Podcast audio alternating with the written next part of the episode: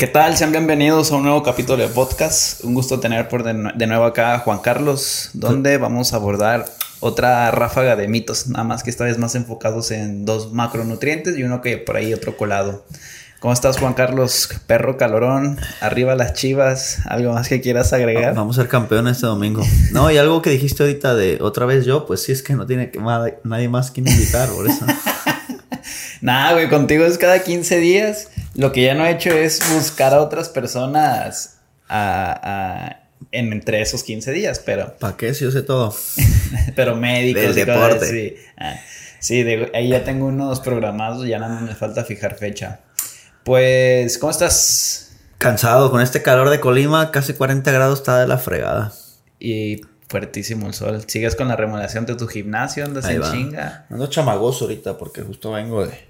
Ya nada más te falta, me dices, el ring, ¿no? Vamos a poner box. Va a haber box próximamente, Fit Evolution.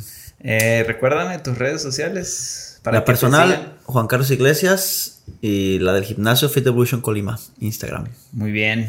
Pues vamos a empezar con los mitos. Vamos a ver si lo hacemos. Diario decimos, vamos a hacerlo rápido. Terminamos una hora, una hora y media, güey. Pero fíjate que hay muchos conocidos que me ven y me dicen, me reviento todo el video. yo, ¿a poco sí? De más de una hora a veces. Yo, ah, pues qué chido. Sí, güey. Hay gente que sí se los avienta. A mí me preguntan en el gimnasio, señores, ah, güey, no hablaron de eso y cosas así. Señores que, pues, que tú en la, vida dices, pues, ¿quién lo.? Como que pienso que más chavos lo ven, pero pues no. Y ya sacas la pluma, ¿ah? ¿A dónde firmo? ¿Dónde el autógrafo? Bien, pues vamos a hablar sobre rompiendo mitos. Nos vamos a enfocar exclusivamente en carbohidratos y grasas, que hay muchísimos, ¿no? Sobre todo alrededor de los carbohidratos, que es un, nutriente que está muy demonizado.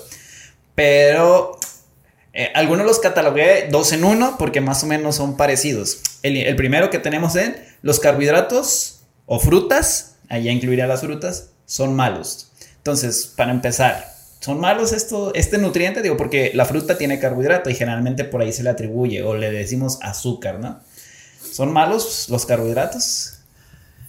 Eh, pues mira, en general, todos los alimentos en su proporción tienen cuestiones malas o tóxicas, ¿no? Aquí la cuestión sería eh, como el riesgo-beneficio. En general los alimentos pues los que consumimos mientras no sean toxinas como el alcohol, pues técnicamente es beneficioso en casi su totalidad. Ahora, el carbohidrato sería absurdo decirle que, es malo, ¿no? Eh, el carbohidrato cumple una función muy, muy importante en el cuerpo, que es en la base de la pirámide junto con proteínas y grasas. Eh, el cual no podríamos, creo que, desistir de ninguno de los tres, tendrían que ser los tres en sus proporciones adecuadas, pero definitivamente el carbohidrato tiene funciones energéticas, ¿no? Es la moneda energética principal del cuerpo y es con la que técnicamente el cerebro funciona. Por eso cuando la gente está acostumbrada a comer mucho azúcar y la deja de golpe, pues le duele el cerebro, ¿no? La cabeza. Pues no es otra cosa más que el cerebro está quedando sin energía. Eh, como está tan acostumbrada a tener esta energía de rápida absorción, pues no metaboliza otros sustratos y depende totalmente del azúcar, que será el carbohidrato, más simple. Ahora, tendremos que ya entrar en contextos de lo que es azúcar y, su glucotoxicidad, etc. Pero de carbohidratos específicamente, no, definitivamente no son malos, es necesarios para nuestro desempeño diario. Creo que es muy importante que empecemos con una introducción, porque damos por hecho que ya saben qué son los carbohidratos, pero los carbohidratos es un macronutriente que por gramo nos viene aportando aproximadamente 4 kilocalorías, ¿vale? Su, yo destacaría dos funciones, la de energía y la de reserva de energía en forma de glucógeno, que ya puede ser muscular o hepático, ¿no? Entonces el glucógeno es como cuando tenemos, estamos gastando nuestra glucosa, bajan los niveles, nuestro cuerpo dice necesito más glucosa, va y manda señales al hígado o al músculo en el caso que se está haciendo actividad física y se empieza a generar glucosa a través del glucógeno. Sí, queda eh, agregar, ¿no? Que la glucosa es cuando está en torrente sanguíneo y glucógeno es cuando está almacenado, ¿no? Incluso también los riñones almacenan, almacenan un poquito de glucógeno. Sí, eh, los carbohidratos los podemos encontrar en cereales, eh, cereales integrales, harinas refinadas, frutas, este, azúcares en general, por ejemplo, ya trasladándolo a alimentos habituales, pan, pollo, pan, pan, pollo, arroz, este, papa, camote, eh, avena, frutas en general, jugos, refrescos, y hablando de otra, la, siguen siendo carbohidratos, pero azúcares, chocomilk, eh, también viene un poquito en, la leche, en la lactosa. Sí, ¿sabes por qué mencioné todo eso al principio? Porque a veces la gente eh, cree que el azúcar es otra cosa. O sea, carbohidratos y azúcar. No, técnicamente los carbohidratos eh, tienen una base de carbono, ¿no? Este, tiene características energéticas y hay muchos tipos de carbohidratos, simples y complejos. ¿Qué diferencia tienen? Pues para no entrar en cuestiones bioquímicas, estamos hablando que los simples absorben rápido, que son moléculas pequeñas como el azúcar, glucosa, este, galactosa, eh, o ya carbohidratos más complejos donde son muchos chiquitos unidos. ¿Qué diferencia tendría? Bueno, que cuando el cuerpo entra a un carbohidrato complejo, pues tiene que digerirlo, ¿no? Una especie de, de como ir quitándole una pluma al ganso para ir, para ir este, desplumándolo, ¿no? O sea, y cada pluma sería un carbohidrato simple. ¿Qué diferencia hay de consumir carbohidratos complejos? Pues que el cuerpo tiene que digerirlos, absorberlos poco a poco y pues el carbohidrato simple o el azúcar, técnicamente no hay nada que digerir. Entra y como ya está digerido, ya está en moléculas pequeñas, pues entra directo a torrente sanguíneo y es cuando genera estos niveles o picos glicémicos altos en la sangre y etcétera, etcétera, ¿no? Entonces, azúcar y carbohidrato técnicamente es lo mismo, pero el carbohidrato sería como el englobe total de todos los tipos de carbohidratos que hay y el azúcar sería un tipo de los carbohidratos que existen. Otra, otra cosa que los diferencia en cuanto al sabor es que los simples o los azúcares son dulces y los complejos pues generalmente no tienen ese dulzor. También es otra característica importante. Entonces más o menos ya son, son los carbohidratos. Entonces sí, son nuestra fuente principal de energía y sobre todo en México, que el maíz es la base de la alimentación, pues es una parte importante de... Ahora yo te pregunto, ¿los carbohidratos son esenciales? Digo, tomando como esenciales que es un alimento o un nutriente que nosotros no podemos producir en el cuerpo. ¿Tú lo catalogarías como esencial? Por ejemplo, tenemos aminoácidos esenciales, tenemos grasas esenciales, pero un carbohidrato esencial por sí solo hay o no? Pues así, bioquímicamente, como lo estás diciendo, no, no lo hay. O sea, podemos producir glucosa a partir de, otros sustratos. Eh, pero definitivamente por la cantidad de glucosa que se necesita, pues sí podría convertirse en esencial, porque si ocupo 300 gramos de carbohidratos al día, va a ser muy, muy difícil que pueda obtenerlos a partir de proteínas o grasas. Técnicamente sí tendrían que venir de la dieta. entonces no hay, no hay como un nutriente, la lactosa es esencial, o sea, no la podemos producir pero como con otros nutrientes, pero pues, se necesitan en la, base de la dieta, ¿no? En la base de la dieta. Una dieta bien equilibrada debería de tener los tres macronutrientes, que es lo, que estamos buscando. Entonces, pues no son malos, eh, nos aportan energía y sobre todo, por ejemplo, en deportes de resistencia o en deportes en general, juegan un papel muy, muy, muy importante. Sí, y, y ya nomás para aclarar, ¿no? Podrían ser malos quizás en condiciones muy, muy, muy, muy, muy específicas, ¿no? Porque no va a faltar la gente que diga, no, es que a mí me causa esto, aquello. Pero estamos hablando de una normalidad. No, no son malos. En cocinas muy, muy específicas podrían serlo, pero tendremos que ver la cuestión de cada persona. Por ejemplo, en un contexto donde podríamos decir que son malos, es en una persona intolerante a la lactosa. O sea, porque él no produce la enzima lactasa, entonces toma, se inflama, tiene diarrea, no lo tolera bien, le va mal, gases. Entonces ahí sería un carbohidrato malo, pero pues es por una condición, pues ¿qué será? ¿Patológica o no? Enzimática propiamente, pues ya este, fenotipos, ¿no? De que se expresen o no eh, esta enzima, esta producción enzimática de, de, para digerir la lactosa o no pues ahí podría ser como que vamos a decir malo, pero pues es una condición del sujeto, no por sí solo del carbohidrato. Y hablando específicamente de la lactosa, ¿no? De la lactosa, no, no, del, no de la glucosa, que es como la mayoría, o fructosa. Ahora, pasando a otro, que me imagino que tú también te lo encuentras mucho en consulta. Los carbohidratos, diagonal fruta, engordan. O para bajar de peso debes dejar los carbohidratos pues hay que tomar en cuenta bajo la primicia esta de un balance energético. Cuánto consumes, cuánto gastas, ¿no? Si consumes más energía de la que gastas, subes de peso. Si consumes menos, bajas de peso, ¿no? Entonces, y retomando que todos los macronutrientes aportan energía, proteína, carbohidratos y grasas, no nomás los carbohidratos, toda la energía que nos hace subir o bajar de peso, provienen de los tres macronutrientes. Entonces, para empezar, no podríamos echar la culpa únicamente al carbohidrato porque tendríamos que tomar en cuenta la energía de los otros dos macronutrientes. Ahora, ¿por qué se le atribuye el carbohidrato? Porque suele ser el macronutriente que consumimos en mayor cantidad. Entonces, como es el que más consumimos, es el primero que le damos cuello en las dietas, ¿sí? Entonces, no es precisamente el carbohidrato, sino es la cantidad, así como si consumir un montón de grasa también, y así como si consumir un montón de proteína, dejando de lado la cuestión renal también, ¿no?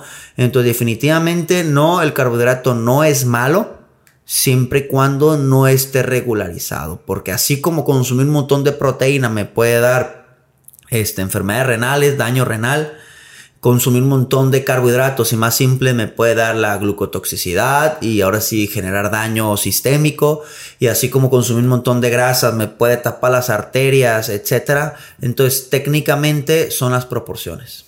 Eh, aquí sería importante que, por ejemplo, hablando de los carbohidratos que ya los clasificamos en complejos y simples, que los simples generalmente no causan saciedad y en pequeñas cantidades te aportan una gran cantidad de calorías. Por ejemplo, un refresco o sea, te lo tomas y no te va a causar la misma saciedad que a lo mejor esa misma cantidad de calorías en arroz o papa o camote. Entonces, acompañas tu comida con unas papas fritas, ahí va carbohidrato. Y grasas. Y grasas. Eh, la hamburguesa, ahí va más carbohidrato. Y, y con un refresco de un litro ahí es el excedente de carbohidrato y hay una combinación de complejos y simples. Pero, por ejemplo, en un litro de refresco, ¿cuántas calorías no te estás echando? Sí, tiene que ver con la densidad energética, ¿no? Lo acabas de decir, por ejemplo, mm, quizás un cuadrito de chocolate, exagero, ¿no? Pero imaginémoslo así. un cuadrito de chocolate tiene la misma cantidad de energía que una tortilla. Entonces, la densidad energética hace relación a cuánta masa estás comiendo en general y cuánta energía te aporta. Obviamente te va a saciar más una tortilla que un cuadrito de chocolate, pero como es azúcar simple, puede estar, por así decirlo, muy compactado, demasiada energía, no te va a llenar, te va a dar un pico insulínico y vas a requerir más energía de forma subsecuente de nuevo, ¿no? Entonces sí, tiene que ver con la densidad energética, es una de las características de los carbohidratos simples y complejos, la densidad energética técnicamente. Y aunándole a esto, que nos aportan muchas calorías en cantidades muy poquitas, no causan saciedad. Por lo mismo que esto dices, la densidad es muy baja, lo comemos, se absorben muy rápido y el, y el proceso de digestión es muy sencillo, entonces rápido te puede volver a dar hambre. Entonces no, no juega con, bueno, pues ya me chingué eso, pues me quedo quieto un rato, pero no, o sea, luego, luego te puede volver a dar hambre porque no causa mucha saciedad. Y, y ya quiero que me creo que me voy a adelantar a una parte, pero otra característica, podríamos hablar de muchas características, ¿no? Pero quizás las más importantes que, que la gente podría eh, tener en cuenta para su, elección de alimentos. Fibras. Normalmente los carbohidratos simples no tienen fibra. ¿Qué hace la fibra? Creo que vamos a hablar de fibras, ¿no? No. No. ¿No? no. Bueno, eh, existen dos tipos de fibra, soluble e insoluble. En general, bueno, una ayuda a que haya es mejor, la no soluble, este, que haya mejor forma las heces, que se pueda ir al baño mejor, que es la que solo debemos tomar cuando tenemos estreñimiento. Y la insoluble, ¿no? También, digo, la soluble. pero en general, ¿qué hace la fibra? La fibra tiene una característica importante. Moléculas de carbohidratos se le suelen pegar a la fibra. Entonces, por ejemplo, si yo consumo 15 gramos de carbohidratos, se le pegan 5 a la fibra y no absorbo todos, solo absorbo 10 y estos 5 se van con la fibra. Entonces, aparte de que te da sensación de saciado, aparte de que es más volumen de comida, absorbes menos cantidad de carbohidratos cuando tienes alimentos con fibra. Entonces, definitivamente un alimento con fibra sería beneficioso en pro quizás de, de una dieta para bajar de peso. Sí, generalmente lo que hacemos y lo que hace generalmente la mayoría de la gente es que pues quito la tortilla, quito el pan, quito los refrescos y con eso empiezan a ver resultados, pero es el bonche de calorías que están restando. Si se comían dos piezas de pan, pues ahí van como unas 800 calorías, ¿no? Sí, claro, y podemos bajar de peso comiendo pura azúcar y chatarra, sí, siempre y cuando la cantidad de azúcar y chatarra sea menor a la energía que necesito, sí, ¿qué va a pasar? Pues que te vas a quedar con un chingo de hambre pero yo puedo comer puro chocolate todo el día, solo calculo cuánto chocolate, ¿sabes qué? Medio kilo de chocolate eh, es, es el equivalente a mis 15 tortillas, a mi pollo y a mi grasa, a mis lípidos, y ya tengo la, la equidad energética, pero obviamente no voy a tener nutrientes, no voy a estar nutrido y me va a dar hambre porque no creo que medio kilo de chocolate me sacie, ¿sí me explico? Un ratito. Entonces, son temas que quizás podríamos durar muchísimo hablando, pero creo que son como lo más genérico que podríamos eh, explicar de forma rápida, ¿no? Tú cuando iniciaste en el gimnasio involucrarte aquí con la alimentación, ¿llegaste a creer esto? Porque yo sí. O sea, yo sí de que no, los carbohidratos hay que medirlos y todo ese show. Fíjate que no, no precisamente por tener o no el conocimiento, sino porque yo siempre fui delgado, entonces yo siempre tragué carbohidratos a lo burro. Entonces para mí no era miedo, o sea, para mí los carbohidratos eran mis amigos, ¿sabes? Yo tenía que comer un montón de carbohidratos para subir. Entonces yo relacionaba carbohidrato y proteína hacia el músculo. Entonces para mí, yo me acuerdo, porque una vez soy una nutrióloga, este, yo le dije, oye, no, tenía como 17 años, quién sabe qué chingados. Pero no me gustó, ahora que analizo su consulta no me gustó. yo, yo pensaba, necesito carbohidrato y proteína para generar músculo. No estaba tan errado, pero definitivamente, este, yo quería carbohidratos. Yo me echaba unas, ¿qué será? ¿Qué te gustan? Seis, ocho tazas de arroz diarios más unas tortillas para poder subir de peso. Entonces, definitivamente yo no tenía en la mente como que el carbohidrato me va a engordar. No, al contrario, el carbohidrato me va a engordar. ¿Sabes? Sí, para bien. La misma frase, pero diferente contexto. Sí. No, yo sí, sí, sí llegar a pensar a esto. Y relacionado con el siguiente, no debes de comer carbohidratos o frutas después de las 6 de la tarde o en la noche porque se convierten en grasa. No, pues volvemos a lo mismo. La primicia para cualquier dieta, cualquier metodología, es la cantidad de energía que entra, ¿no?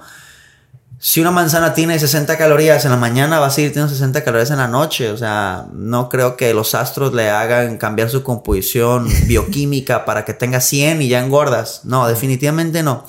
¿A qué se le puede atribuir esto? Pues es un balance total. Normalmente la gente está inactiva ya en la noche, este, y comes mucho. Y en teoría, toda esta energía que no utilices se va a grasa. Pero, pero mientras todo esté calculado es irrelevante. Yo puedo echarme mis 1500 calorías en tres comidas, 500, 500 y 500, o 1500 en la mañana o 1500 en la noche. Es irrelevante. Mientras esté calculado en relación a mi gasto durante 24 horas, da igual. Es absurdo que tenga más calorías Sí, yo fíjate, yo sí llegué a creer esto de que no, carbohidratos ya en la noche ya no, porque se van a almacenar en grasa. Como ya no la vamos a gastar, se va a ir directamente a los almacenes de grasa, pero realmente no funciona así. Ahora sí, que un pan tiene las mismas calorías a las 5.59 que a las 6, 7, 8, 9 o una de la mañana. Es como si tu quincena te la chingas el primer día o te la chingas el último día. O sea, al fin y al cabo te la vas a chingar. Y la quincena también. este, y ¿sabes qué sí podría? Porque obviamente hay muchos contextos, ¿no? Estamos hablando de una cuestión deportiva. Ya en la cuestión clínica, pues tendremos que ver el contexto del sujeto, pero sí podría ser, por ejemplo, eh, ¿qué pasa si comes carbohidratos y estás este, inactivo? Pues vas a tener un pico insulínico que quizás va a durar más tiempo, a diferencia de que si es activo, pues esa misma glucosa la utilizas en el momento y lo bajas más rápido. Entonces, pero ya serían cuestiones clínicas, ¿no? De, ¿sabes qué? Eh, tienes diabetes, eh, hipertensión, etcétera. Pero si no, exclusivamente en cuestiones estéticas, deportiva, es irrelevante siempre y cuando esté planeado. Sí, entonces, pues no es cierto, se pueden comer un plátano siempre y cuando esté dentro de sus calorías a la hora que sea. Este, los jugos de frutas son saludables o igual que la fruta entera. Porque muchos dicen cuando vienen, ah, es que yo desayuno súper bien, me como mis huevitos, mi jugo de naranja y dos panes integrales. Como que asociamos que el jugo es algo saludable. ¿Es saludable? ¿Lo recomiendas bajo un contexto general? ¿O si recomendarías la fruta entera o es lo mismo? A ver, bajo el principio energético sería lo mismo. O sea, el jugo que tiene una naranja y la naranja entera, pues es la misma energía. ¿Sí? Bajo cuestiones energéticas. Ahora, bajo las cuestiones saludables, pues entraría lo mismo de la fibra. Normalmente, en, no, normalmente en las frutas, en las cáscaras se encuentran las fibras. ¿Qué hace la fibra? Por ejemplo, ¿qué diferencia tendría tomarse un jugo colado sin fibra o un jugo este, no colado con fibra? Pues que esta fibra va a ayudar a que no absorbas todo el azúcar de la naranja, por ejemplo, este, y no absorbas tanta energía. Ahora, Eh, en cuestiones de nutrientes, pues si le estás licuando toda la fruta entera, pues tendría que ser lo mismo nutricionalmente hablando. La diferencia también radicaría en que un, un jugo se absorbe mucho más rápido que un alimento que el cuerpo tiene que digerir. ¿Sí? Entonces, energéticamente hablando, es lo mismo. Nutricional y beneficiosamente hablando, sería mejor la fruta entera como tal. Por la cuestión de la fibra. Por la cuestión de la fibra, por la cuestión de los nutrientes que podría tener la cáscara. No a veces la manzana no la comemos sin cáscara y pues quitamos algunos beneficios. Este, eh, la naranja, la misma dinámica, o, o, la mandarina, ¿no? En general. Pero si está licuado todo, por ejemplo, un plátano en un licuado o el plátano entero, pues técnicamente no habrá diferencias, ¿sí? Aunque, pues, por ejemplo, el plátano casi no tiene fibra. Pero pues... Pero no hay diferencia, sí. Sí, lo que pasa es que muchas personas hacen jugo. Ah, me hago un jugo verde. no, ¿cómo lo preparan? No, pues le meto una taza de... de es más de frutas que de verde. Piña, le meto el jugo de dos naranjas, una toronja y un apio. y ya como se hace verde, ya dicen que es un jugo verde, ¿no? técnicamente el jugo verde se inventó para comerte tus verduras verdes sin degustarlas. Llámonos. Ese es el invento del jugo verde. O sea, las licuas todas las malas, las verduras que salen malas y eh, ya luego le echaron que el juguito de naranja o de toronja para el sabor, para que te sepa bien. Pero creo, y si no me equivoco, el jugo verde debe ser sin frutas. O sea, pura verdura. Sí, no vale. Exactamente, pura verdura. Entonces, pero aquí ya estamos hablando de verdura, no son frutas. Es un jugo por la forma en que te lo comes, pero técnicamente pues, son verduras. Y específicamente las frutas son lo mismo, ¿no? Si la fruta está licuada completa o no, variaría, ¿no? Por ejemplo, si te haces un agua incluso de pepino, eh, ¿cómo lo estás licuando? Con o sin la cáscara.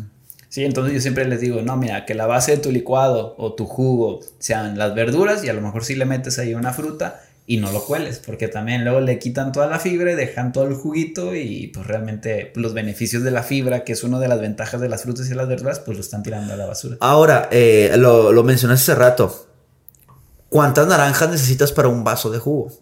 Es la cosa, la cantidad. Yo creo que para un vaso, tres, una, taza de 240 mililitros, yo creo que unas dos tres, o tres, tres. enteras. Entonces, técnicamente, si la porción es una naranja, que son dos, creo. Sí.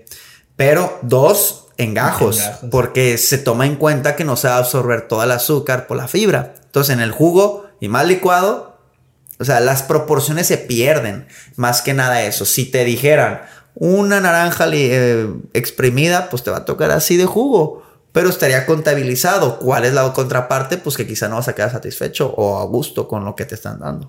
Aquí entrando en otra, en otra cuestión, ¿qué opinas del índice glucémico? Que también se vería, alterado con la, con la fibra y sin la fibra. ¿Para ti es relevante eh, el índice glucémico en un contexto general? En un contexto de una persona saludable deportiva, nada. Porque también muchas veces, no, es que te va a dar un pico de insulina y después te va a bajar y tener picos es malo. Eh, se le atribuye eso. Bueno, si eres una persona musculada o activa realmente, muscular no me refiero a mamadísima, sino que tenga cierta ganancia de masa muscular, el músculo, una de las bondades que te regula los picos insulínicos, entra un montón de glucosa en sangre y el músculo que hace, venga chipa la absorbe como esponja y baja los niveles de glucosa en sangre. Entonces, ¿Cuál es el problema de los picos insulínicos? Que generar un pico insulínico prolongado o muchas veces en el día puede generar glucotoxicidad al sistema nervioso central y a otros órganos. Pero si tu músculo está a tope, está funcionando y está crecidito, técnicamente puede ayudarte a solventar estos picos insulínicos de alguna manera. Entonces una persona saludable, activa, con buena masa muscular, y no me refiero a mamada, vuelvo a lo mismo, sino una masa muscular activa, eh, sería poco relevante a menos que tenga diabetes, ¿no? O hipertensión incluso. Fuera de ahí, no será muy relevante porque incluso eh, el índice glicémico es súper variable en función de si combinas alimentos o no. Puedes combinar uno de rápida absorción, de alto índice glucémico, luego uno de bajo y cambia. Y exactamente para saber en cuánto queda es casi imposible. Aquí la cosa sería si comes el alimento aislado, ¿no? Puro jugo, pura tortilla, Porque ya combinas dos o tres. Y cambia. Y quién sabe cómo fregados quedó. la cosa es que luego está el niño con el jugo de, manzana con un chocolate. No, pues vamos a la chingada. ¿ah? Entonces, cosas muy marcadas quizás, donde todos los días me como un chocolate grande a tal hora.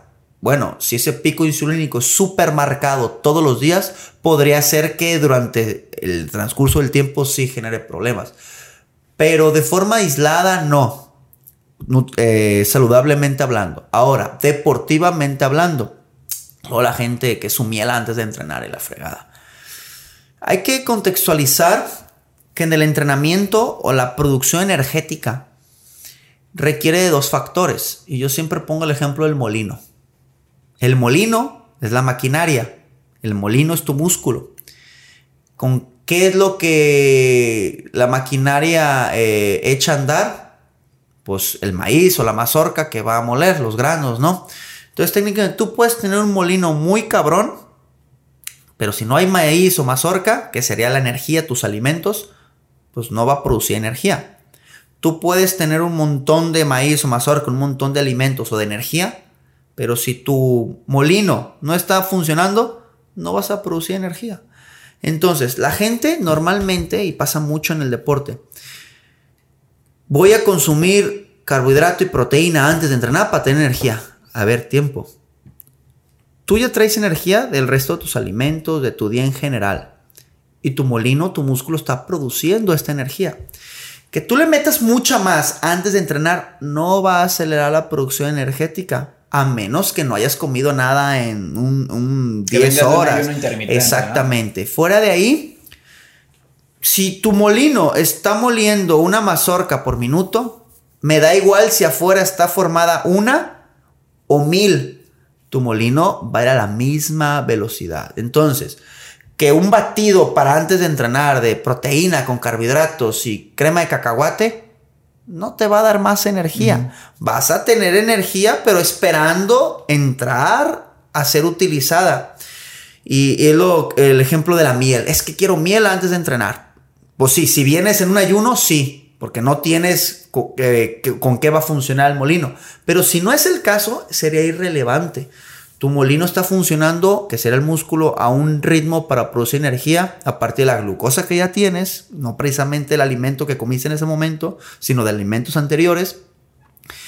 Y ahí sí va a generar que va a generar un pico insulínico, va a generar mucha glucosa en sangre, se va a generar mucha insulina, esta insulina va a entrar al músculo, va a entrar al hígado y te va a dar un bajón energético, pero a nivel de sistema nervioso central, que es luego cuando te da el empache. ¿No? Cuando, ¿qué es el empache? El empache no es otra cosa más que un bajón. El mal del puerco. El mal del puerco, exactamente. Comes tanto que eh, se agrega mucha insulina, la insulina absorbe la glucosa que consumiste, más la que ya tenías de forma natural, le da un bajón, te quedas sin glucosa en torrente sanguíneo y luego te empieza a dar sueño porque te quedas sin energía técnicamente. Entonces, este pico insulínico dura aproximadamente media hora con la miel. Si tu entrenamiento va a durar menos de media hora, valdría la pena. Si va a durar más de una hora, lo más probable es que tu rendimiento baje después de media 40 minutos. Entonces, en ese contexto, yo nunca pongo nada antes de entrenar. Prefiero que se vayan en ayunas, literalmente. Ni una hora, por ejemplo, si tuviera la oportunidad de. Ah, sí, una hora sí. sí Pero inmediatamente, o sea, antes de entrenar, te refieres a inmediatamente. O sea, yo ahorita me voy al gimnasio, ahorita me tomo, me como algo. Y te vas. No, o sea, yo si pongo, por ejemplo, un licuado, vas a entrenar a la mañana, ¿a qué hora? A las 7. ¿Puedes tomarte el licuado a las 6? No. Entonces en ayunas. Sí, ok. ¿Por qué? Porque pasamos el proceso del pico insulínico. Creo que es un tema bastante complejo, pero de forma genérica, el pico insulínico, cuestiones saludables, no afecta en cuestiones deportivas dependería el contexto de tu entrenamiento.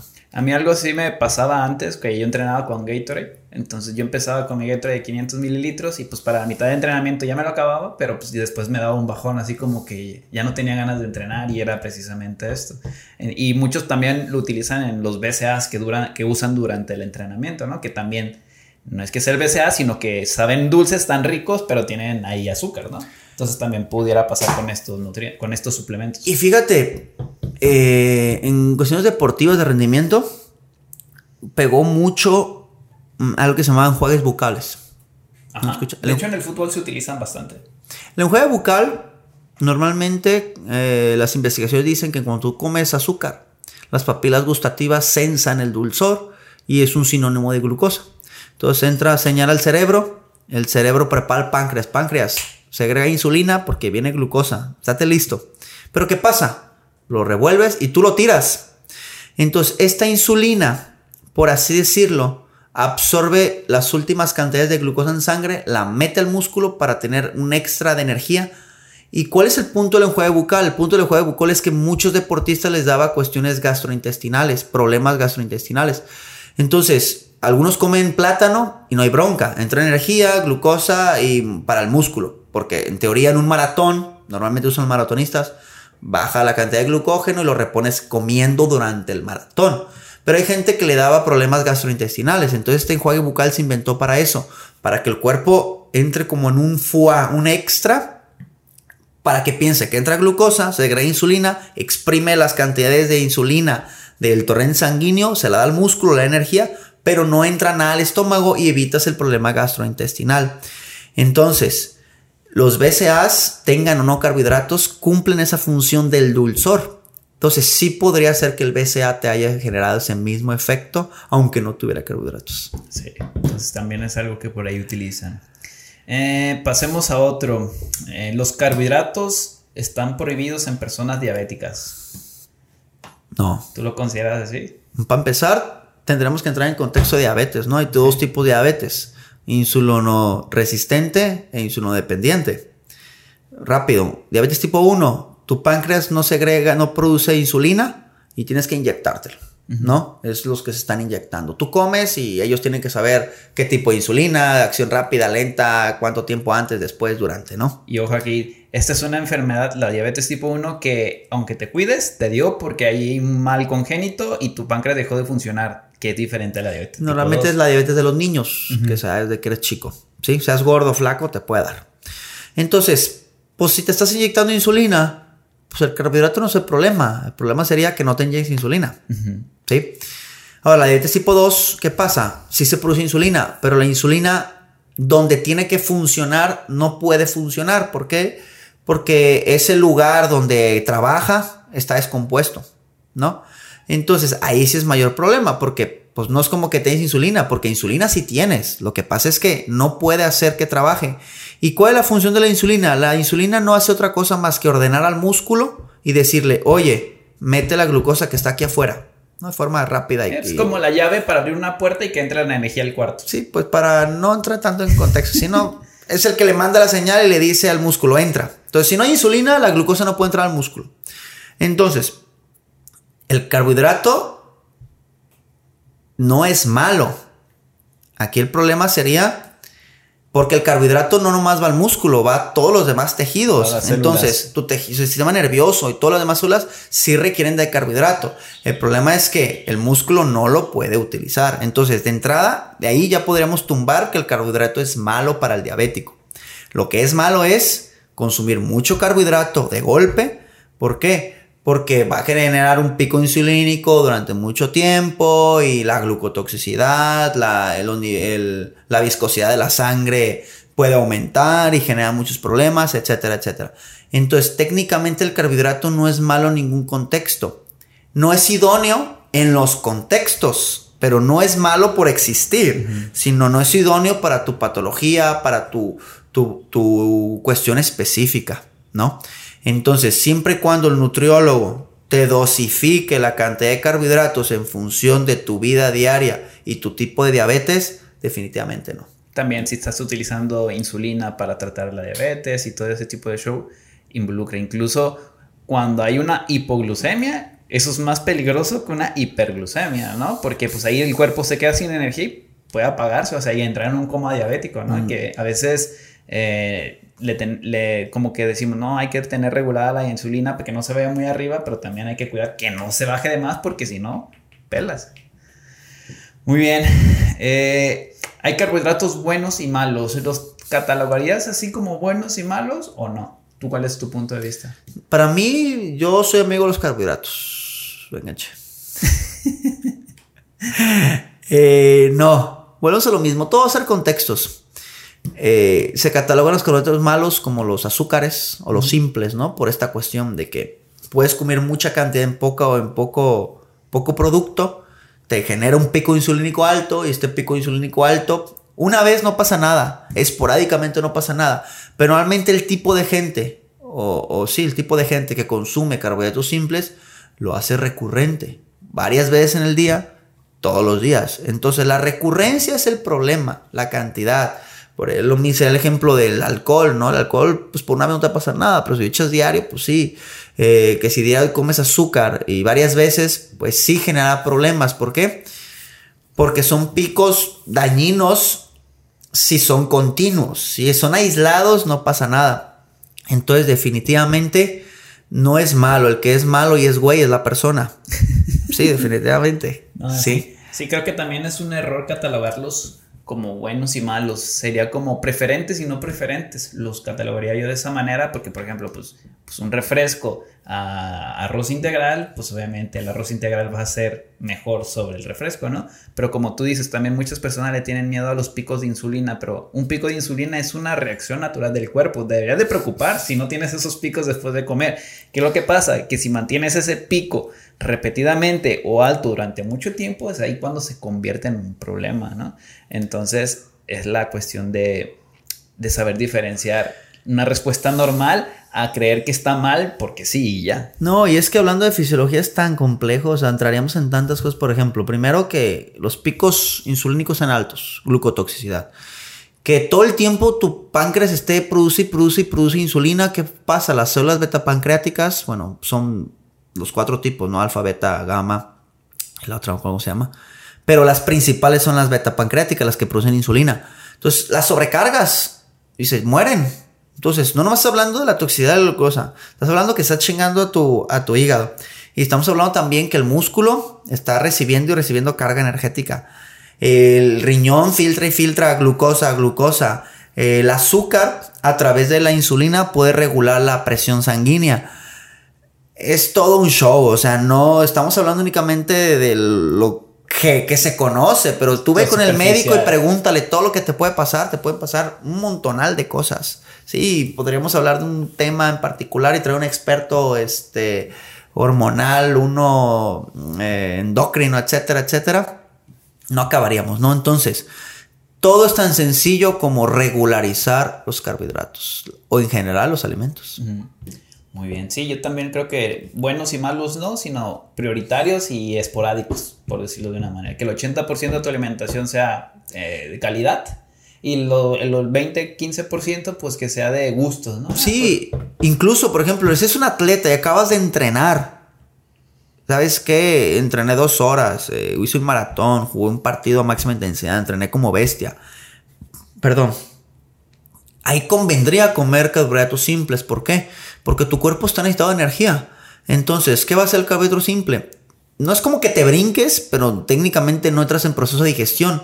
Entran y se absorben, reponen rápido los niveles de energía en músculo y te recuperas más rápido. ¿Qué pasa si metes un carbohidrato complejo en ese momento? Pues nada, también está bien, pero sería más idóneo el simple porque el carbohidrato complejo va a tardar en digerirse, absorberse. Entonces son contextos. Si tú estás sedentario, sentado aquí, hablando y me chingo una barra de chocolate, toda esa energía no la voy a necesitar en este momento. Entonces, ¿qué pasa? Genera un pico insulínico alto y luego el resto se va al almacén de grasa. Si tengo un carbohidrato complejo, pues poco a poco lo voy absorbiendo en función de la energía que necesito ahorita. Muy bien. Y otro, este siguiente mito que lo metí en este grupo, pero no es precisamente carbohidrato, es comer alimentos sin gluten es más saludable para todos. Para empezar, ¿qué es el gluten? El gluten es una proteína que viene del salvado del trigo principalmente. En algunos cereales, ¿no? Vamos a ponerle nombre y apellido al trigo nada más, pero hay más cereales que lo pueden traer. Sí, es, es una proteína como cualquier otra, muchas proteínas que existen en los alimentos. ¿Y qué pasa? Normalmente nosotros tenemos enzimas específicas para la lactasa, sí, la lactasa para la, para la lactasa, sí, para la lactosa. Eh, para tal proteína, una enzima para cada proteína. Las, y nosotros digerimos todas las proteínas, todos los alimentos. Si tú tienes todas las enzimas, nada, no pasa nada. Es una vida normal. Pero hay personas que tienen defectos genéticos, no tienen la enzima que digieren el gluten. Este gluten se puede almacenar, genera daño creo que a nivel intestinal. Este, y produce una enfermedad de celis, ¿cómo se llama? Enfermedad celíaca. Celíaca, esa. Y ya. Pero técnicamente el gluten, pues no le echen la culpa. El problema es la gente que no puede digerir el gluten, se, se almacena, este, y genera daños, ¿no? Como la fenilalalina, que los niños no pueden digerirla, que se almacena en el cerebro y va. Pues no, nosotros adultos sí podemos. Son quien no puede. El que no puede digerir la lactosa. Ah, es que la lactosa. No, tú no tienes la enzima para digerir la lactosa. Yo sí, yo me chingo un litro de leche diario. Entonces, lo mismo, si el gluten tú lo puedes digerir, es irrelevante si estás consumiendo o no. Así que malo no es. Si no lo puedes digerir, a ti te hace daño, pero no es el gluten que haga daño. Entonces sí, a lo mejor esto se traslada de que pues, yo tengo una intolerancia al gluten o tengo enfermedad celíaca. Digo, no, desde que dejé el trigo eh, me ha ido súper bien, me siento menos inflamada. Entonces tú te quedas con esa idea y empiezas y tú no tienes ese problema. Quieres que todo el mundo no coma trigo. Exactamente. Pero pues es por esta cuestión y lo ideal es que te diagnostique un ¿qué, gastroenterólogo, ¿qué será?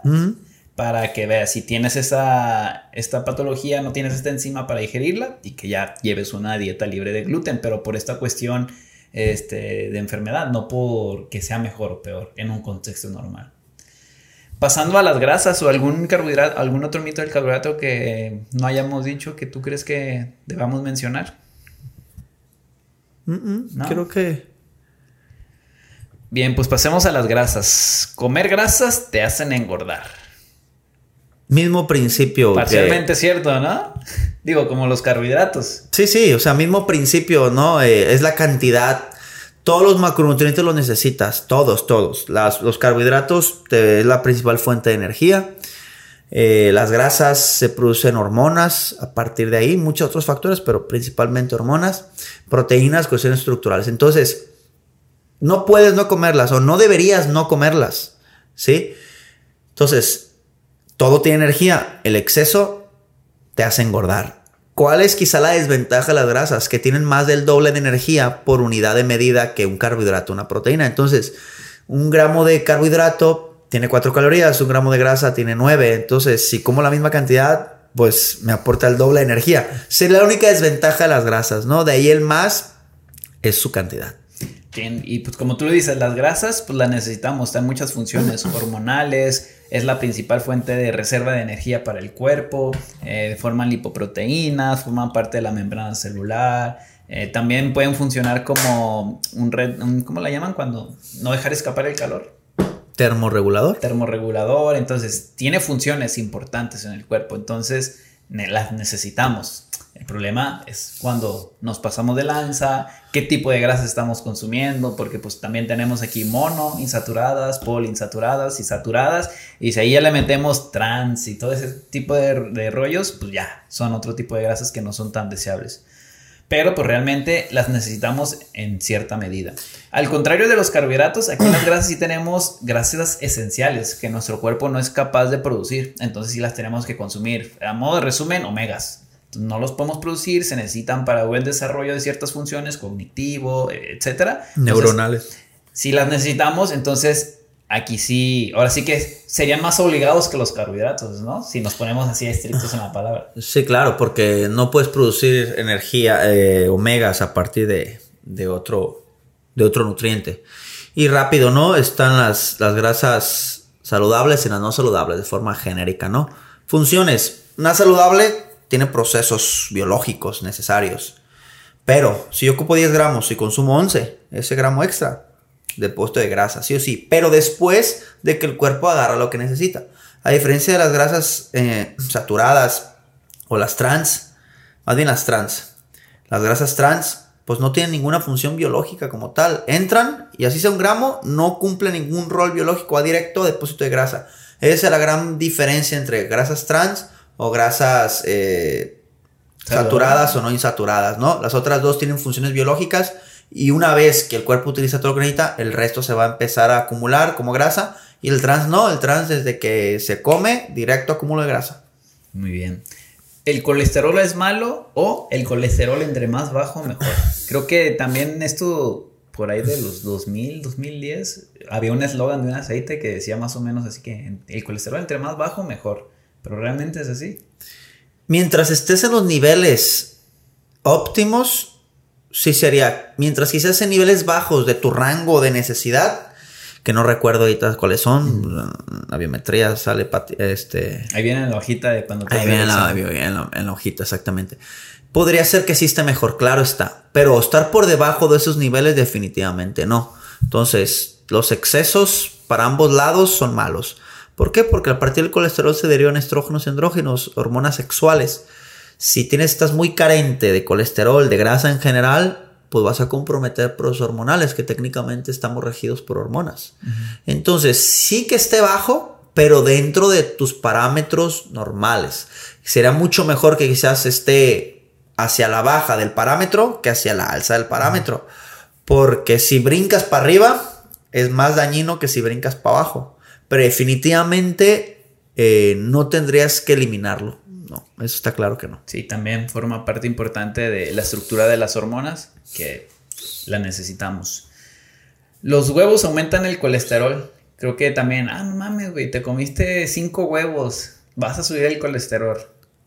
Realmente eh, son tan dañinos los huevos por la cuestión del colesterol, sobre todo exclusivamente la yema. Pues volvemos a lo mismo cantidades. Si esos cinco huevos. ¿Tú crees que si una persona se desayuna cinco huevos todos los días, este, vaya a tener algún problema con colesterol? Si sumado al resto de sus grasas y su actividad física, sí, definitivamente sí. Sí, volviendo, pero... Volvemos a la primicia de la cantidad, no al hecho de que sea colesterol. Pero que sea, por ejemplo, una alimentación saludable y su desayuno, por ejemplo, es cinco huevos con verdura, no sé, o así algo bien. Este, después pues come pollo y arroz con ensalada y cena unos tacos de carne asada con salsa y guacamole. Y no, por eso. Si la sumatoria de todo eso, grasa de las yemas, está dentro de su necesidad, da igual. Pero si la sumatoria junto con el resto de sus grasas, que no es aguacates, eh, carne no magra, eh, aceite de oliva, pues no es la yema, sino la suma de todo, toda su grasa en general, ¿no? No, ahí yo creo que de, y lo mismo que el carbohidrato del contexto.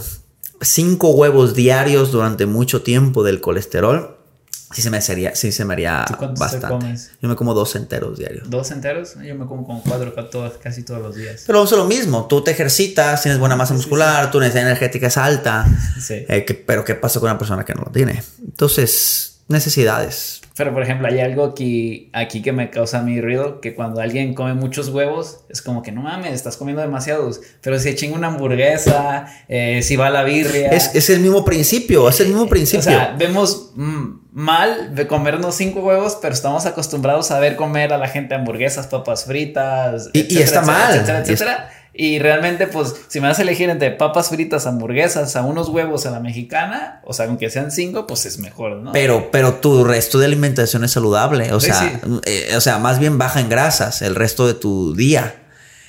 Y, pero si fueran los huevos mala hamburguesa, pues ya pelaste.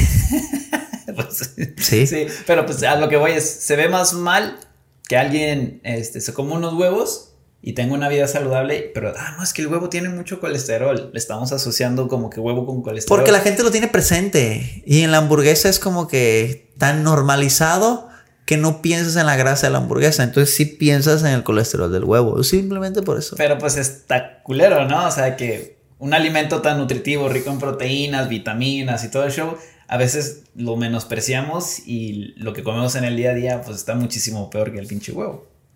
Totalmente. O sea, estamos al revés volteados. Pero estamos en función de percepciones. Está como cuando el que come bien es juzgado por los demás porque es el rarito, cuando debería ser lo normal.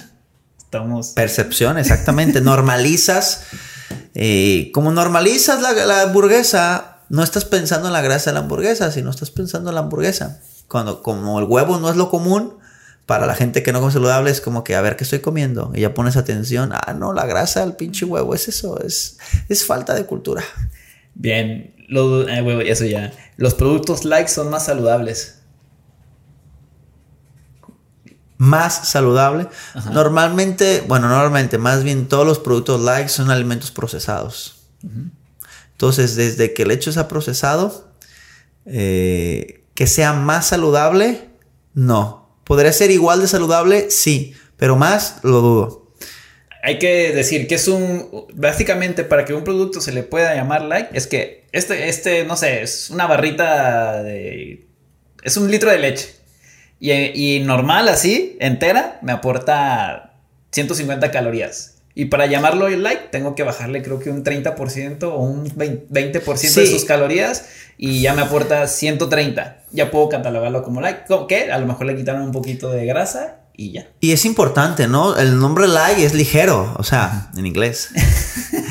La gente se usa like con sin calorías. Cero calorías. No, no, para nada. O sea, simplemente dice, algunas cosas sí son cero calorías, pero solo te está diciendo que tiene menos calorías. Ahora, quitarle calorías no lo hace más saludable.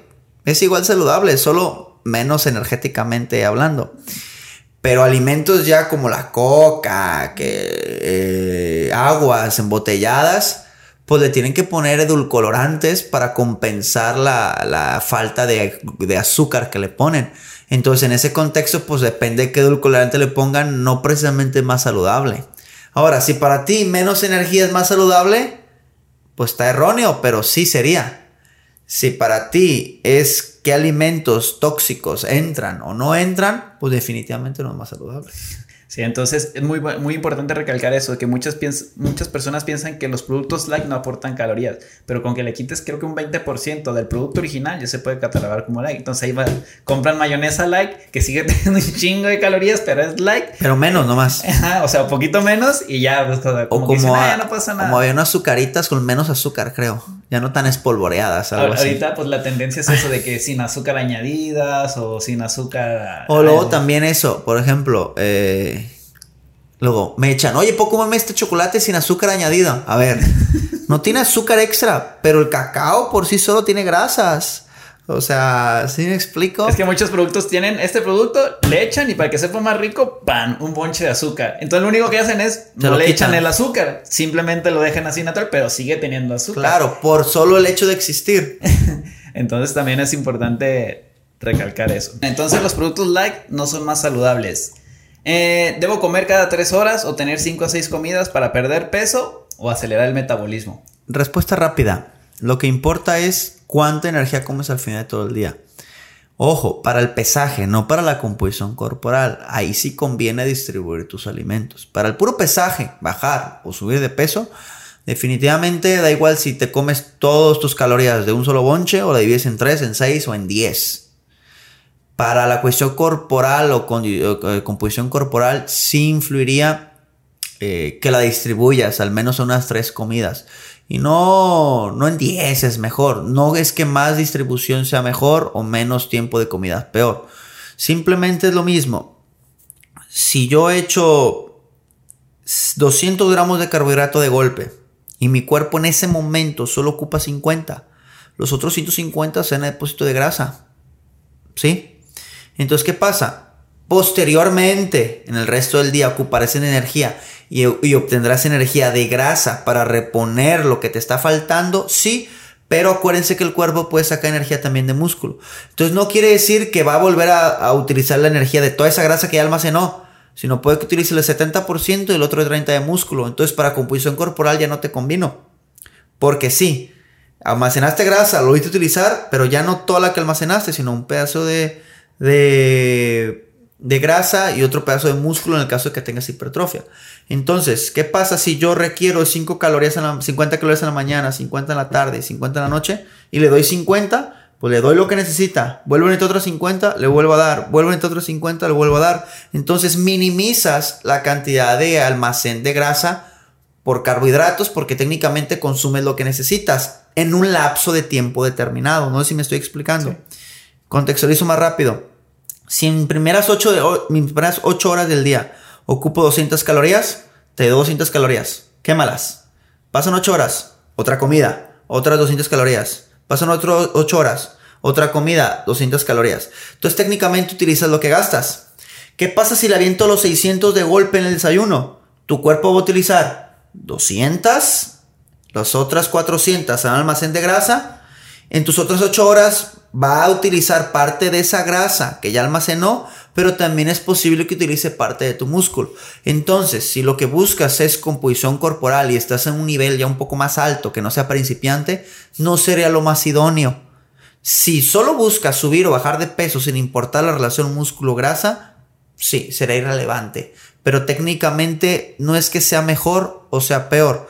Tendría que ver con los contextos en los cuales has envuelto. ¿Cuántas comidas mínimo recomendarías tú para composición corporal? Tres. ¿Tres? Tres. Bien distribuidas. Bien distribuidas. ¿Y acelera el metabolismo? ¿El tener muchas o pocas comidas? No, para nada. El metabolismo está dado por la utilización de tu sistema en general a través de la actividad física.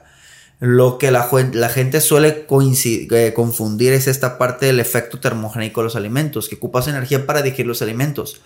Pero si son, no sé, imaginemos que ocupas 10 calorías por cada 100 que digiere y lo divides en 3, habrás ocupado 30 de, las 300. Pero igual si esas 300 están distribuidas, o están en un mismo. Técnicamente el cuerpo gasta la misma energía para, para digerirlo. Entonces, no acelera el metabolismo. Puede acelerar el tracto intestinal, que es otra cosa. otra cosa. Y la gente asocia eso con el tracto intestinal. Cuando tú comes, activas la peristalsia desde el esófago. ¿Qué es la peristalsia? Pues no es otra cosa más que la musculatura de los órganos que empuja en un sentido, y normalmente sentido hacia abajo. La peristalsia aumenta el esófago, eh, duodeno, yeyuno y león, este, colos en ascendente, eh, transversal, ah, descendente, descendente este, sigmoideo, recto, recto y, ya no. Entonces, técnicamente una cosa es acelerar o promover la peristalsia, o sea, el tracto intestinal, y otra cosa es el metabolismo que tiene que ver con gasto energético. ¿Nunca llegaste a creer esto de comerte cada tres horas? Sí, eso sí. sí. y yo tenía amigos incluso que se levantaban en la noche, güey, a comer, pues para estar al 100 en, en, cuanto a la disposición de energía. Sí, y si es una persona obesa con estreñimiento, comes en la mañana y el resto de tus 24 horas, tu, tu sistema digestivo quieto. Entonces come varias veces y lo activas varias veces. Por ejemplo, yo en mi caso, yo voy tres veces al baño. Entonces yo a veces me levanto y la puro, el puro efecto de gravedad activa mi, mi digestión así, mi, mi, peristalsia en el intestino. O a veces estoy comiendo, no acabo de comer y órale. Entonces sí, definitivamente comer más en cuestiones saludables, en cuestiones de evacuación, sí será mejor. En tránsito intestinal, sí, que muchas personas lo confunden, pero no es lo mismo que acelerar. La gente cree que por el baño tres veces tiene el metabolismo rápido. Eh. Mames, no tiene nada, que ver. Ojalá. Muy bien, pues esos son todos eh, por hoy. Ahí vamos a dejar otros para proteínas y suplementos en otro apartado. Y pues ya, para no hacerlo tan largo el podcast. ¿Algo más por agregar? No, todo bien. Todo bien, hay tantas cosas. Yo creo que si a alguien le interesa, podríamos hablar de un solo tema muy, muy amplio porque a veces las respuestas necesitan de otros contextos para responderla y a veces ese mismo ejemplo como que da, genera otra duda o quizás la gente no es del área y le queda la duda de lo que dije para explicar otra cosa. Sí, a veces son temas sencillos en el sentido de hazlo o no hazlo. Pero el depende influye tantas cosas que sería muy, muy, muy difícil y es a veces el problema de la gente cuando generaliza. No es que a mí me pasa eso y como a ella le pasa eso por sus condiciones en particular, quiere reproducirlo a todo mundo y las características de las personas son tan complejas que es imposible hacer eso. Sí, cada, cada cuerpo es un mundo totalmente diferente. Creo que para el siguiente estaría bien hacer como preguntas y respuestas que nos dejen ahí por si hay unas relacionadas con temas que hemos visto, hacerlo y ya después retomar. Y sirve que, que damos tiempo necesario para contextualizar todo. Claro que sí. Nada más por agregar, Juan Carlos, ya te tienes que ir. Todo bien, ya, ya tengo que irme. Entonces, pues, nos vemos en el próximo capítulo. Hasta luego.